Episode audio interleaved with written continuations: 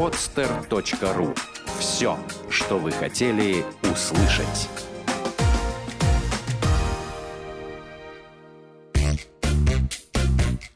Занимательные крыжики. Бухгалтеры шутят. Крыжики.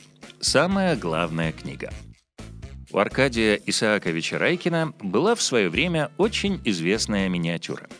Великий артист изображал выпускника вуза, который впервые приходит на работу. И в первый же день он слышит «Забудьте все, чему вас учили в институте, и слушайте сюды». Это шутка, разумеется, да, и речь шла в миниатюре о том, что иногда то, чему учат в ВУЗе, сильно не похоже на то, что происходит в действительности. Так что иногда кое-что не грех и забыть. Но совсем все забывать не следует. Какие-то вещи нужно помнить. Особенно, когда речь идет о терминологии.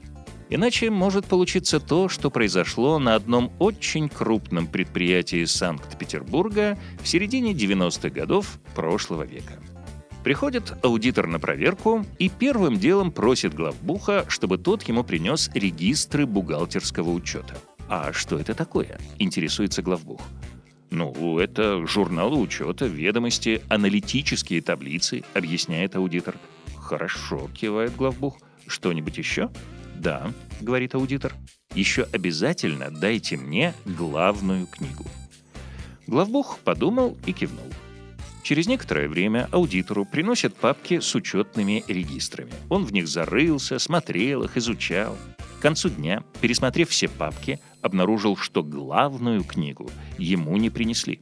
Идет к главбуху и говорит, я же вас просил принести мне главную книгу, а ее в папках нет.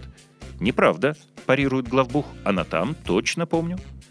Идут вместе смотреть. Главбух уверенно берет со стола прошитую и скрепленную сургучной печатью книгу и протягивает ее аудитору. А вы говорите, что ее вам не принесли. А это что, по-вашему? Так ведь это кассовая книга, а не главная, возмущается аудитор. Правильно, кассовая. Но у нас кассовая книга и есть самая главная.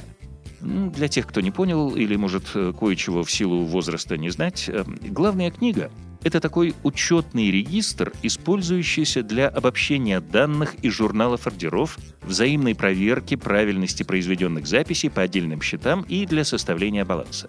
В главной книге показывается вступительное сальдо, текущие обороты и исходящее сальдо по каждому синтетическому счету. При ведении ручного учета незаменимая вещь. Утверждена она была давным-давно, как говорил Остап Ибрагимович Бендер, еще до исторического материализма. 8 марта 1960 года. Такой вот подарочек женщинам-бухгалтерам. Постановлением Минфина СССР номер 63. До сих пор действующий документ, кстати сказать. Понятно, почему сей регистр назвали главной книгой. В нем приводятся сводные данные об оборотах и остатках на всех счетах учета. Этому, между прочим, в институте учат. Ну, в 60-х, 80-х годах 20 века уж точно учили, как сейчас, не знаю. Но бухгалтер решил буквально последовать совету героя Райкина и забыть то, чему учили в институте.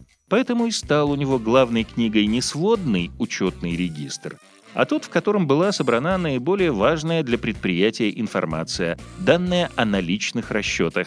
На лихие 90-е как раз пришелся их пик. То есть книга кассовая. Ну, правильно.